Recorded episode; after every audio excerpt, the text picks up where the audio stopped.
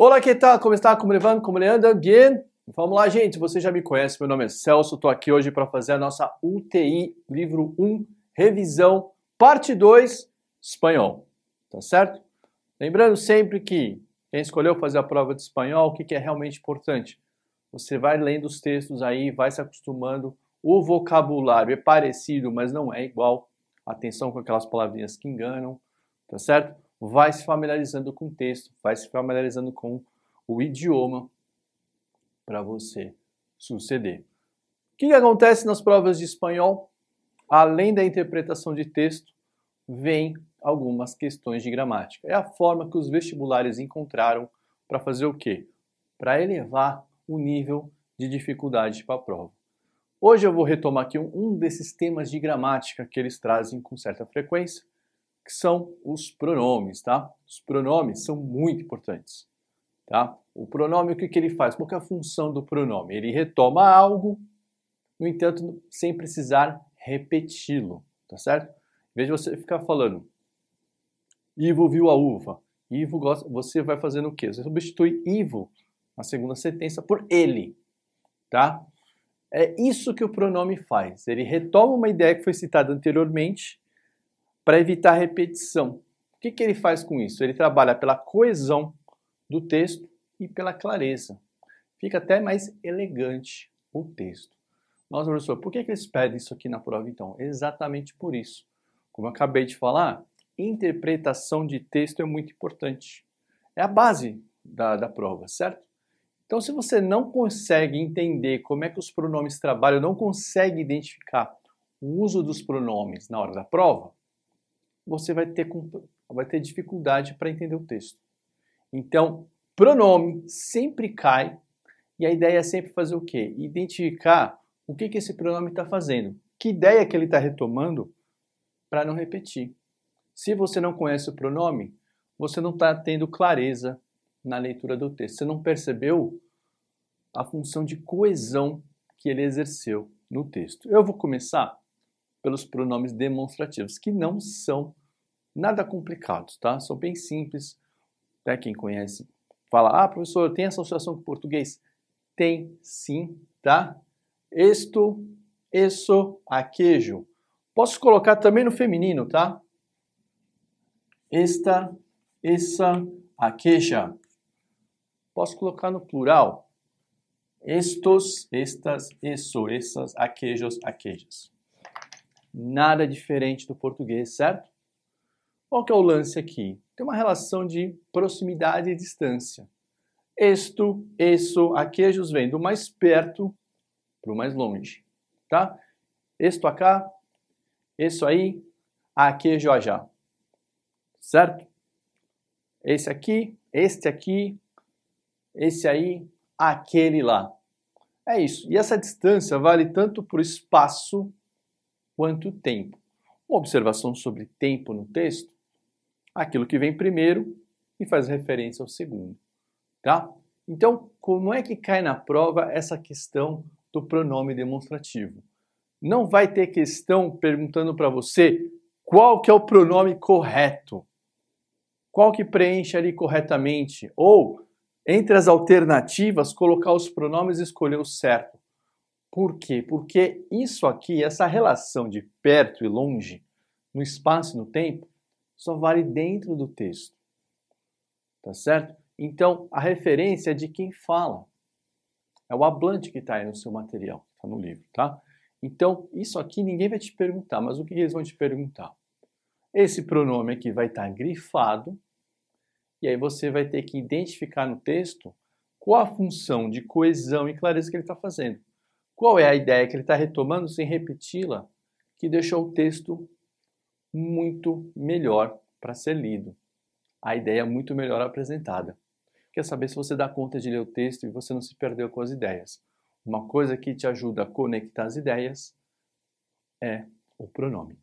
Tá certo? Então o que, que a gente vai fazer aqui? Eu trouxe aqui uma questão da UERJ 2020.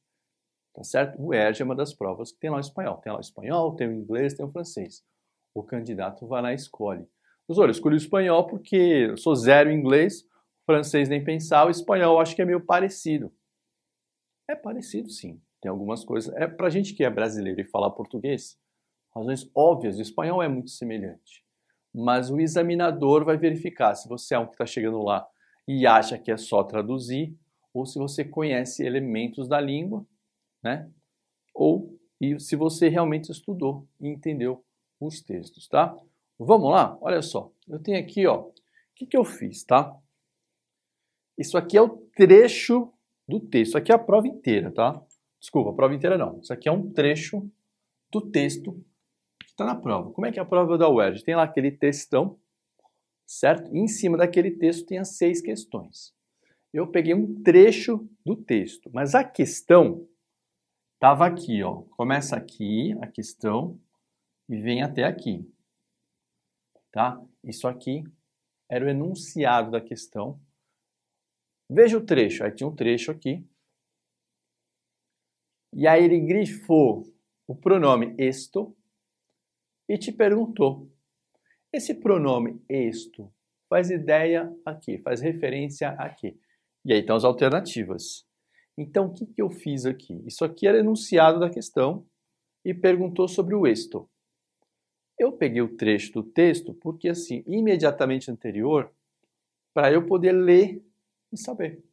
Então é isso que vai acontecer na prova. Ele pega os seus pronomes, grifa do texto, tá? Só que às vezes não é no, no enunciado que vai estar. O que, que eu falei?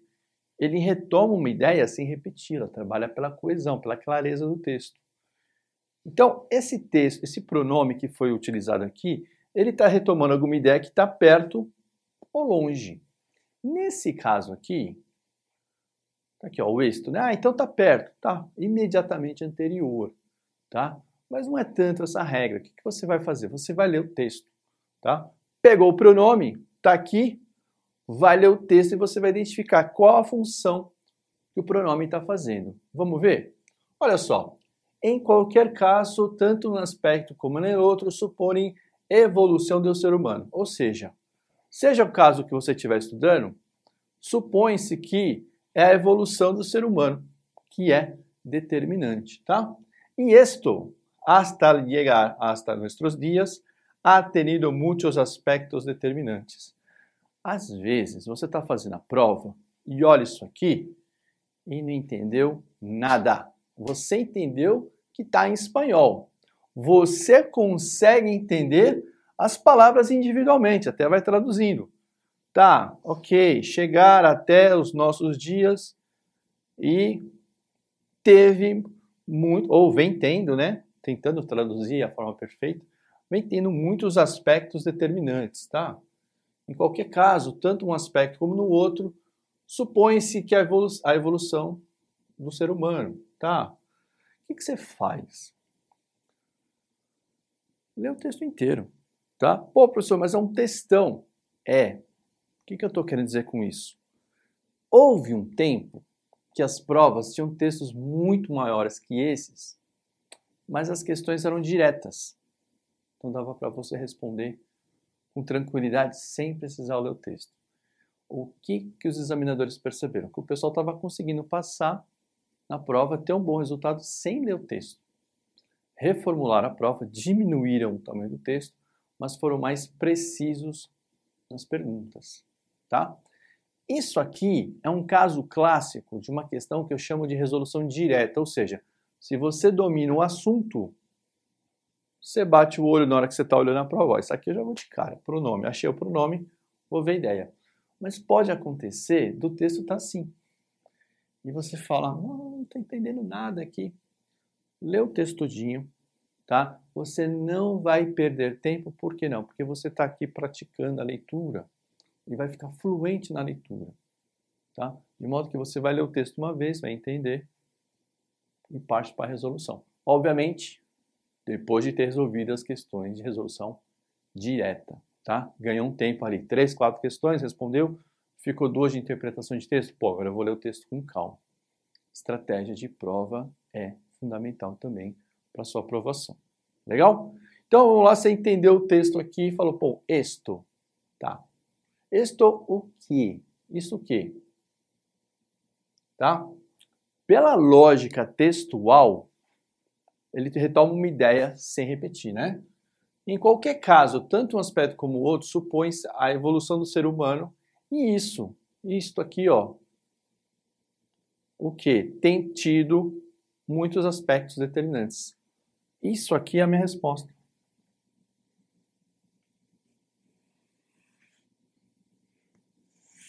É o que está no texto. Muito bem.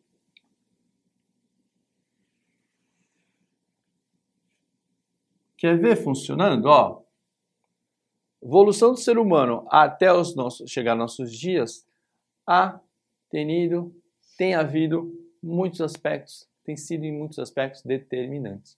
Aí você lê o texto inteiro e fala, ah, é disso que ele está falando. Tranquilo, tá? Então, assim, a questão veio aqui e eu acrescentei o trecho do texto para você ler imediatamente anterior. Questo porque está um pouquinho próximo, mas não é exatamente uma regra dentro do texto. Podia vir aqui isso e tá em cima, mas aqui estava imediatamente deu para pegar. Portanto, eu olho aqui, ó, la evolução humana, pô, tranquilo. Tá no texto. La inestabilidade do clima, é verdade, isso aí tá rolando, tá acontecendo, mas isso aqui nem apareceu no texto, né, gente? é o câmbio comportamental. Aí é acontece? As pessoas extrapolam às vezes o texto. Isso é muito comum e é importante a gente falar. Está lendo o texto, tá? E talvez ficou em dúvida. Aqui, ó, evolução humana ou câmbio comportamental? Ficou em dúvida? Sempre o que você vai fazer é procurar o que está explícito no texto, tá? Já falei uma vez, vou repetir porque nunca é demais. Uma prova de idiomas, uma prova de língua no vestibular, ele tem uma diferença das outras provas, tá? A única prova que ele tem semelhança é com a interpretação de texto em português. Você vai fazer uma prova de física, química, biologia, o que você aprende na sala é um conteúdo que vai ser aplicado na questão. Você traz o conteúdo para responder. Prova de história, geografia, literatura é a mesma coisa. Você aprendeu o conceito, o conteúdo, e ele vai ser pedido para você na questão para você identificar. Você sabe qual é? Então identifica aqui para mim qual é o correto. Espanhol ou mesmo os outros idiomas, você não vai ser chamado a trazer um conteúdo, com exceção deste caso aqui. Ó. Pronomes, tá certo? E outras questões de gramática específica. Só que essa questão, se vocês notarem, o tema dela é pronome. Mas não está te pedindo para definir o que é um pronome demonstrativo. Tá certo? Não é isso. Está pedindo para você interpretação de texto. Você sabe o que é, como funciona, mas ele está a serviço da interpretação de texto. E, diferente da prova de história, geografia, química, física, matemática, tudo o que vai ser pedido para você está no texto. A gente confunde isso às vezes como vestibulando, porque a gente está acostumado a ler uma coisa e ir além. E isso é pedido para você. Provas de atualidades, questões interdisciplinares, a redação quer que você traga alguma coisa. Então, quando você fala em evolução do ser humano e chega até os nossos dias, você percebe que tem um câmbio comportamental e a evolução faz parte disso. Porém, na hora de interpretar o texto, você sempre vai buscar aquilo que está dentro do texto, tá? Você não precisa extrapolar. E aí você tem a alternativa aqui, ó. É a mesma coisa, tá? Tá dentro. Conseguiu identificar. Portanto, isso aqui é importante, o câmbio comportamental como uma consequência da evolução humana, sim, mas o pronome indicou a ideia exatamente anterior, portanto, seguimos com a letra A. Letra D. Eu desarrollo da tecnologia, o desenvolvimento da tecnologia. Reparem que não tem nenhuma alternativa aqui, vamos dizer assim, absurda em termos de atualidade e realidade. Mas em termos de entendimento do texto, da coesão e da função do pronome esto, poxa, não tem muito o que fazer, né? Só tem essa ideia mesmo, isso aqui está errado. Então, assim, Pronome demonstrativo, não tem dificuldade, são esses aqui. Simples, né? Simples. Mas cai na prova. Por quê? Porque o pronome é muito usado para ter coesão e clareza no texto. A toda hora um autor de um texto vai usar um pronome para melhorar o seu texto, tornar a leitura melhor. E é isso que vão perguntar para você. Vão grifar o pronome e pedir para você achar a ideia no texto. E aí você vem, escolhe a alternativa correta. Aqui no nosso caso, foi a letra A. Tá certo? Segura aí que eu já volto com mais uma parte dessa revisão. Até mais. Vamos lá então, turma. Vamos continuar aqui o nosso papinho sobre pronomes, tá certo? Vamos falar agora um pouquinho dos pronomes possessivos. Olha, não tem grandes dificuldades, tá? Do que a gente já sabe. É parecido com o português?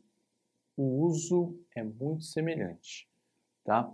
O que que acontece? Às vezes a gente se prende à tradução do pronome, não tem muita variação. Eu vou dar exemplo, por, uh, vou dar exemplo do pronome de possessão da primeira pessoa, meu, tá? O que que acontece? Tem tradução no espanhol? Tem. Tem duas traduções e é disso que eu vou falar primeiro para vocês não se perderem. A mesma coisa em termos de gênero. No espanhol tem variação do gênero, tá? Olha só.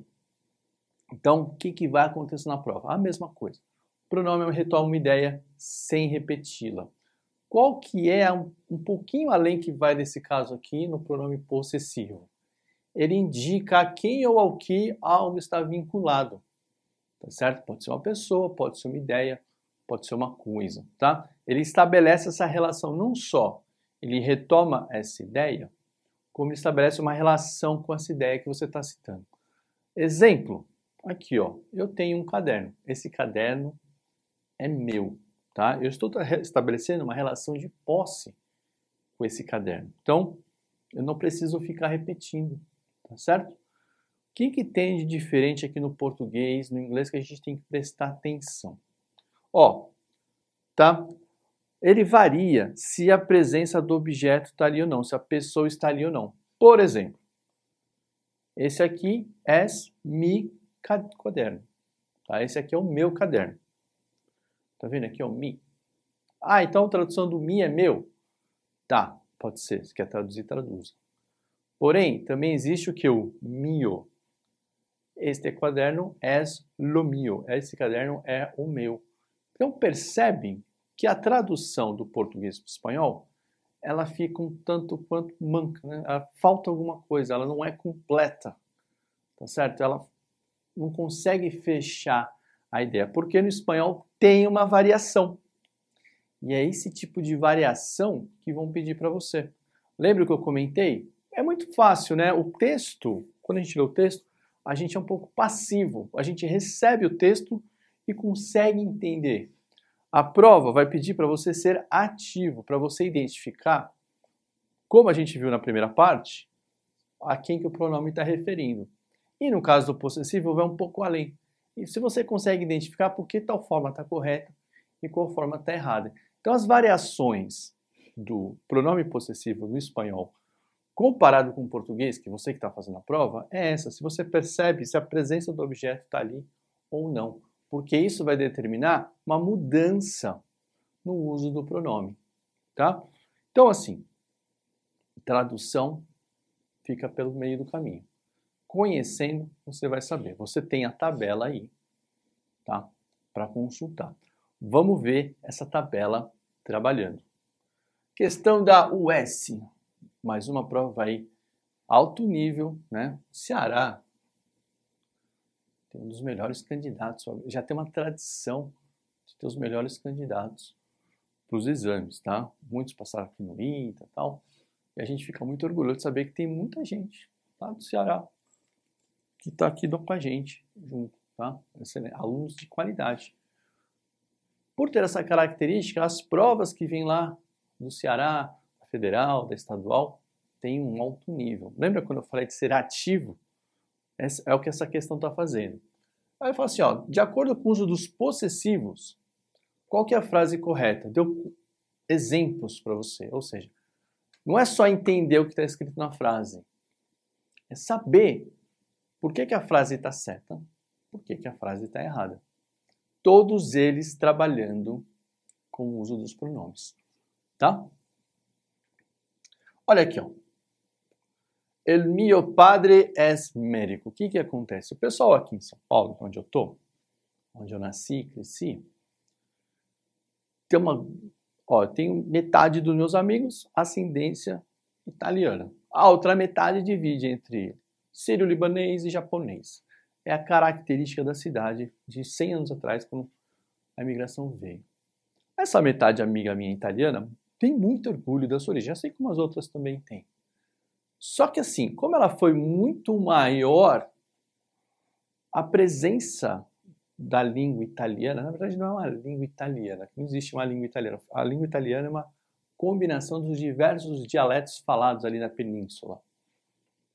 Então, cada região tinha o seu dialeto, a sua língua. Então, a presença maciça de origem italiana aqui em São Paulo causou algumas gerou algumas influências, tanto no sotaque quanto no uso da língua. Então, assim, aqui em São Paulo, a pessoa olha isso aqui, ele meu padre é médico, ele está vendo que é espanhol, mas esse mio aqui, ó, confunde, porque no italiano é igual no português, tá certo? Meu, e é usado todo momento. Então, assim, se eu fosse italiano, estaria correto tá? E a gente aqui em São Paulo que está acostumado em ouvir isso aqui, Buenos Aires é assim também, tá? Buenos Aires teve um momento que 60% da população masculina era imigrante. Você pode ver que Buenos Aires fala um espanhol diferente do resto da Argentina, porque a influência italiana foi muito grande no sotaque, no vocabulário e em outros aspectos de uso da língua, tá? Então estaria para a pessoa que não assistiu a nossa aula do pronome possessivo ia se perder aqui. Pô, parece correto. O meu pai é médico. O que, a gente viu agora na nossa revisão? Eu não tenho a presença do objeto? Olha o objeto aqui. Ó. A presença do objeto interfere aqui. Então eu não uso ele completo. Eu vou usar o que ele a forma reduzida. Então, para estar tá correta essa aqui, el mi padre. Mi padre es, este padre es mío, es lo mío.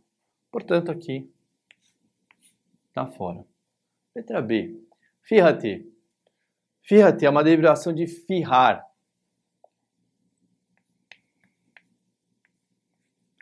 E fijar, se eu trazer para o português, seria como fixar. Mas a ideia não é fixar. Tá? O que é o fixar no português? Prender, né? A ideia aqui é o é assim, ó, presta atenção. Ó, fica atento isso, se liga nisso aqui. Fíjate nisto. Você percebe que a ideia é a mesma, de quando você fixa alguma coisa, assim, ó, prende-se a isso, presta atenção nisso aqui. E é mais ou menos isso, tá? É uma expressão muito comum, tá? Fíjate, Lo nuestro se acabou. O nosso se acabou. Muita gente aqui é, poderia falar: cadê o pronome possessivo? E vim para cá, né? Lo. Gente, o lo não é pronome. Lembra que a gente teve essa aula? Lo é o quê? É um artigo neutro. Certo? Quais são os artigos no espanhol?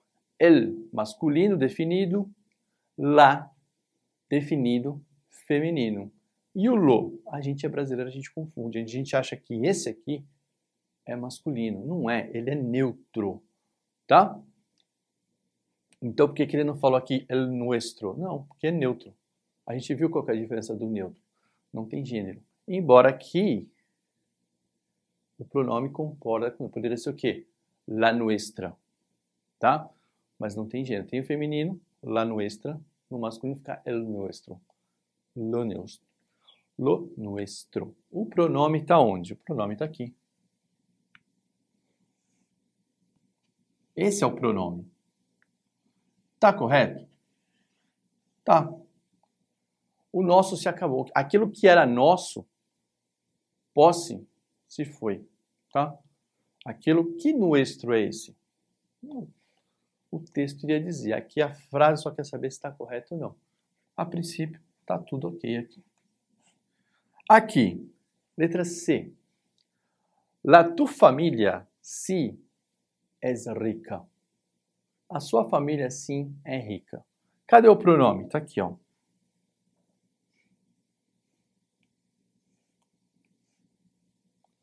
Tá correto? Tá. que mais? A tua família sim é rica, mas a frase está correta? De acordo com o uso dos possessivos, a frase correta é de acordo com o uso do possessivo, está correta se não fosse o quê? A presença do artigo lá. Mais um drama. Se eu traduzir para o português, a tua família sim é rica. Na tradução bate, mas o que, que a gente aprendeu? Se você tem a presença de um pronome possessivo com o objeto,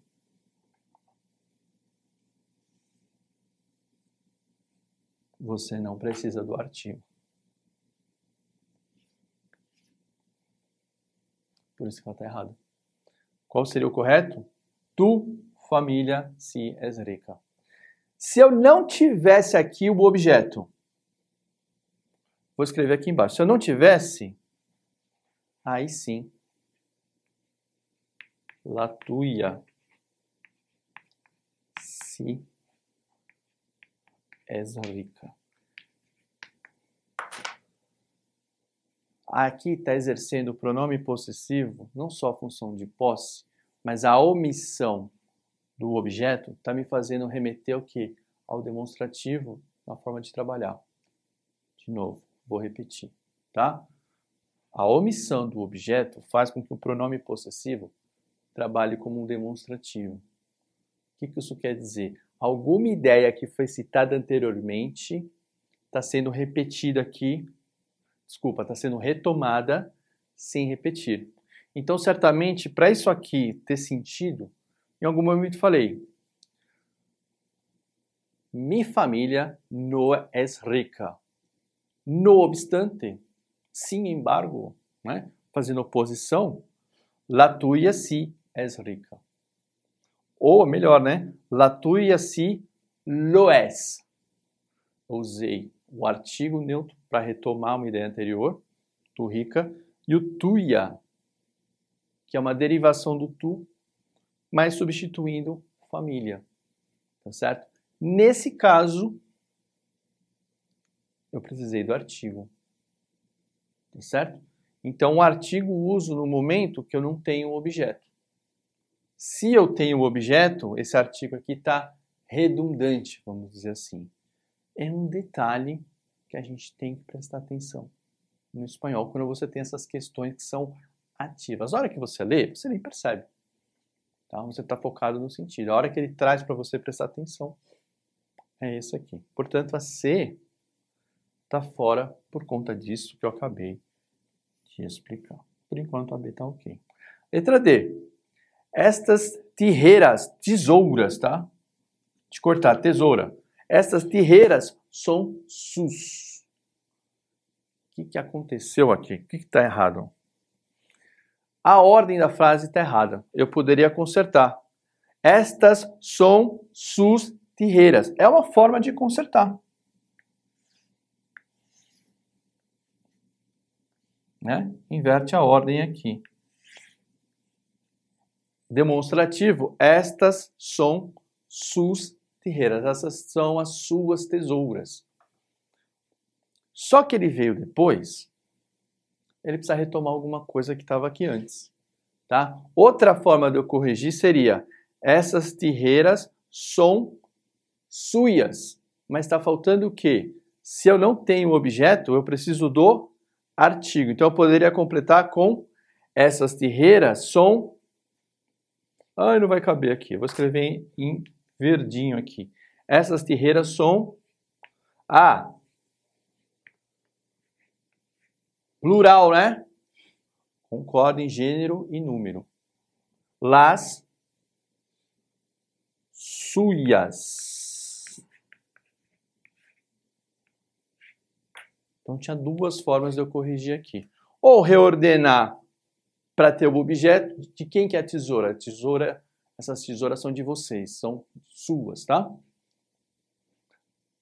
Poderia reordenar aqui. Ou poderia completar. Las terreiras são, essas terreiras são las suyas. Então toda vez que tiver aqui tem que pôr o artigo. Como aqui, né? Mi quaderno, ok. Es lo mio. Então, não esqueça que a hora que você omite tá, o objeto, você pede o artigo e pode usar a forma reduzida. Legal? Uma última palavra aqui. O que, que a gente tem que prestar atenção? Nessa inversão, tá? Não, não tem última palavra não, é isso mesmo, tá? Prestar atenção no uso do artigo e na hora que você tem um objeto, você reduz. A outra, ah, tem sim, tem um ponto aqui que eu usei dos suyas, né? É, pensa, vamos pensar no português. Aqui em São Paulo, é, a gente usa o você em muitos casos, né? O que é o você? O você é o vossa mercê, terceira pessoa. Então a gente aqui fala muito o seu, sua, para a segunda pessoa. Que é assim, eu, tu, eles, elas, tá? O você vem aonde? Vem no terceira pessoa. Porque o você, vossa mercê, você faz um desvio, você não fala com a pessoa aqui. Você passa ali no cumprimento e chega na pessoa. É uma terceira. Ele é muito usado para você falar com o pessoal da nobreza, aquela coisa, né? Uma forma de respeito. Vossa Majestade, Vossa Alteza, Vossa Mercê. Terceira pessoa, está desviando. Então a gente usa aqui em São Paulo e outros lugares que usam você, terceira pessoa. Isso é seu, mas é aqui, ó, primeira, segunda pessoa. Isso é seu. Aquela é sua, tá certo? A gente usa a terceira pessoa para segunda. É aceito normal. Fora do Brasil, litoral aqui de São Paulo, Rio de Janeiro, no sul, é teu, tua, segunda pessoa. E no espanhol, a mesma coisa. Tu, tuyo, tuya, como a gente viu. Su, suya, suyo, plural, sus, como a gente viu aqui, né? Só que no espanhol, assim como a gente tem o você, eles têm o usted. O usted tem essa mesma ideia da, da reverência, tá? Do respeito. Então você pode ver tanto o su, suya, suyo, quanto tu, tuyo, tuya, da terceira pessoa, trocado pelo su, suya, tá?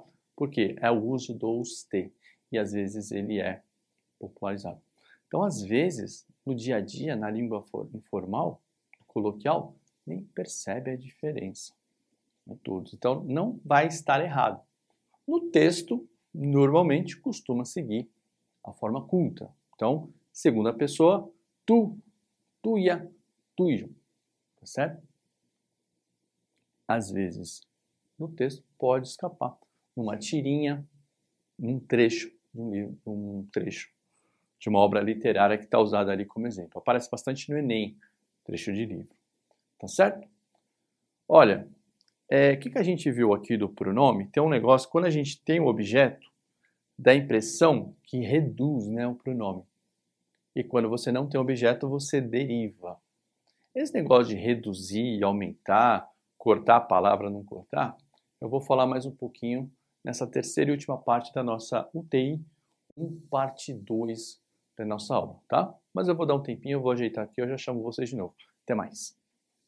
Vamos lá, turma, o último tema aqui importante para a gente fazer a nossa revisão na UTI 1, parte 2, no espanhol, vamos falar da apócope. Que nome esquisito é esse? O que, que isso quer dizer?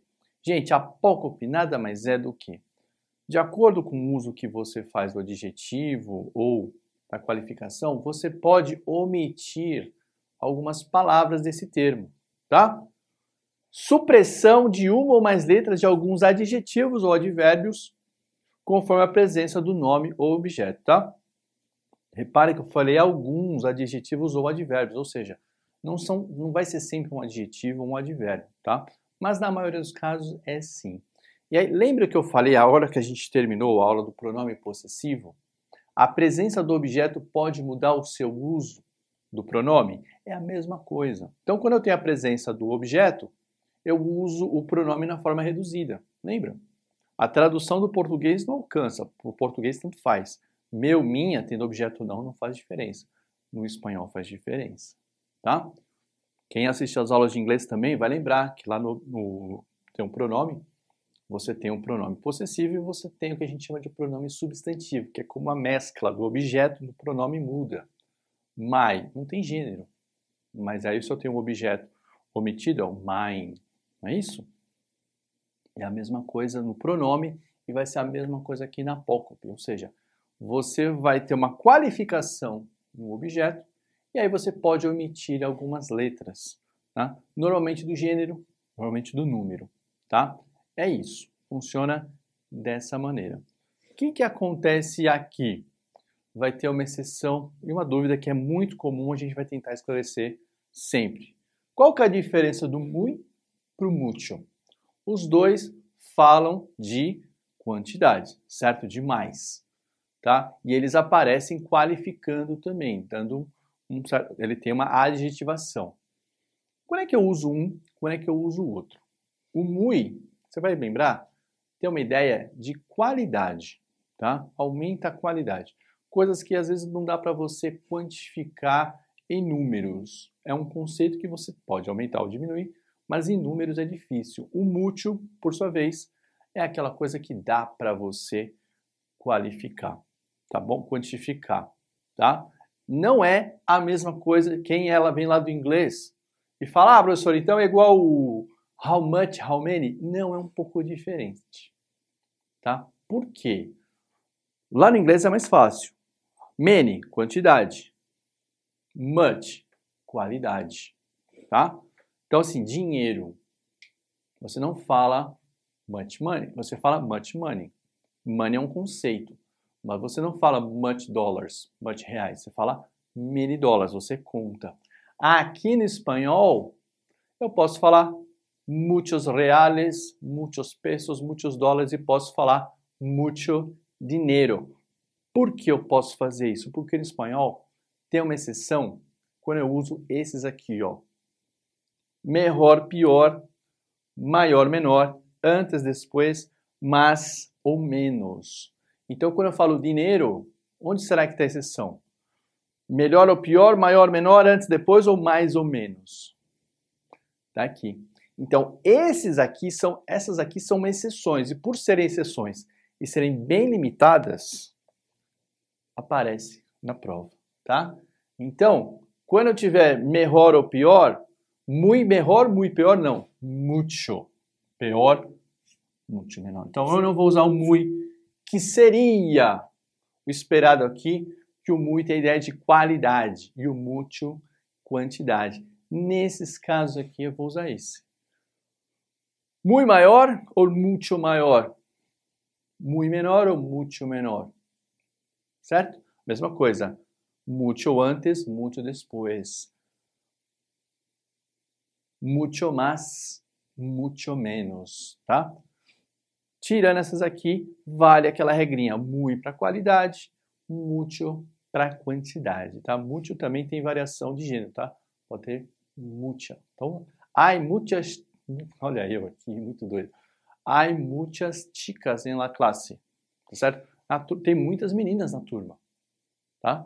Muchos chicos e ai muchas chicas. Então, você pode ter variação de gênero aqui para o mucho, tá? Nesse aqui não muda, porque ele está qualificando esses adjetivos. Por ser exceção, volta e meia aparece na prova. Quer ver? Novamente, o S, Estadual do Ceará, que tem essa prova de espanhol. Então, assim, vai fazer prova de espanhol? É o S, URGS, Federal do Paraná e o ERG. São as provas de espanhol que são as mais importantes, vamos dizer assim. São as que você precisa olhar. Londrina também é legal dar uma olhadinha, tá? O UEL. Essas são as principais. Se você domina essas provas, o S, URGS, o ERG, falei Londrina agora, e Federal do Paraná, tá bem preparado, tá? Vamos lá. Ah, com laranjinha aqui, ó. As palavras aqui sublinhadas estão apocopadas. O que quer dizer? Tá usando essa regrinha aqui de omitir. Só que nem todas estão corretas. Alguém aqui está errado. Vamos dar uma olhada, ó. Qual que está apocopada corretamente? A lá empleada corretamente. Então, aqui, ó. Aqui hace muito calor. E acontece aqui, Estamos na exceção, tá? Aqui vai ser hace mucho calor. Hace más calor mudou para mucho. Então, aqui está errado. É mucho. Por quê? Exceção. Letra B. Não me apetece nenhum. O que, que acontece? Lembra que a gente falou? Supressão de uma ou mais letras de alguns adjetivos ou advérbios conforme a presença do nome ou objeto. Tem presença aqui? Não faço ideia qual que é o objeto, deve estar no texto, tá? Então, ninguno, nenhum, para estar tá correto, teria que ter objeto. Aí eu poderia apocopá-lo. Como eu não faço ideia qual que é o objeto, seria, para estar tá correto, seria ninguna ou ninguno. Então é isso. Eu vou apocopar. Nossa, existe esse verbo? Eu vou usar a apócope do, quando eu tiver a presença do nome ou objeto. Quer ver um nome ou objeto presente aqui? Ó? Llores a San Antônio. Tem o nome do santo aqui, tá? E aí no espanhol tem uma diferença, tá? O que, que é? No Brasil, o português, se o nome do santo é vogal, a gente muda para santo, né? No espanhol não tem essa, é san. Mas se eu omitir o nome Antônio, vou rezar para qualquer santo. Eu vou chegar aqui, ó. Llores a ao santo. Aí eu mudaria o artigo aqui, né? Ao santo. Tá certo? Se eu omitir aqui, ele fica completo. Como eu tenho a presença do objeto ou do nome, eu posso fazer a apócope, tá certo? Mesma coisa aqui, ó. Ah, essa aqui tá beleza. Essa aqui tá bacaninha. Por enquanto, é a correta. Essas aqui a gente já viu ali porque aqui não bateu. Este é o primeiro. Primeiro o quê? Faltou objeto. Então eu teria que ter por objeto aqui, ó. É o primeiro aluno, é o primeiro não sei, qualquer coisa aqui. Mas eu tenho que ter um nome, um objeto para poder fazer essa apócope. Como eu não tenho objeto, está ausente, teria que ser o primeiro ou primeira, depende. El primeira. Bom. Entendeu? Então, assim, essa nossa segunda parte, a gente falou do pronome demonstrativo, falou do pronome possessivo e falou agora da apócope que, que acontece? No geral, eles têm uma ideia parecida, que eles estão o que dentro de um contexto, tá? O pronome demonstrativo, ele aparece grifado e vai pedir para você identificar a, ideia, identificar a ideia lá em cima em algum lugar. Legal, ok, beleza.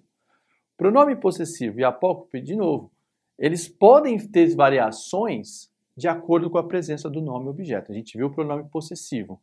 Tem objeto, ele pode ser a forma reduzida. Não tem objeto, eu uso a forma longa. Aqui é o contrário, né? Na apócope. Se eu tenho objeto, uso a forma. Ah, não, é a mesma coisa. Se eu tenho objeto, uso a forma reduzida. Se eu não tenho objeto, eu uso a forma completa da palavra. Tá ok? Ficamos por aqui. Quem sabe aí vejo você numa próxima. Estamos aí à disposição. Um grande beijo. Falou, valeu. Tchau!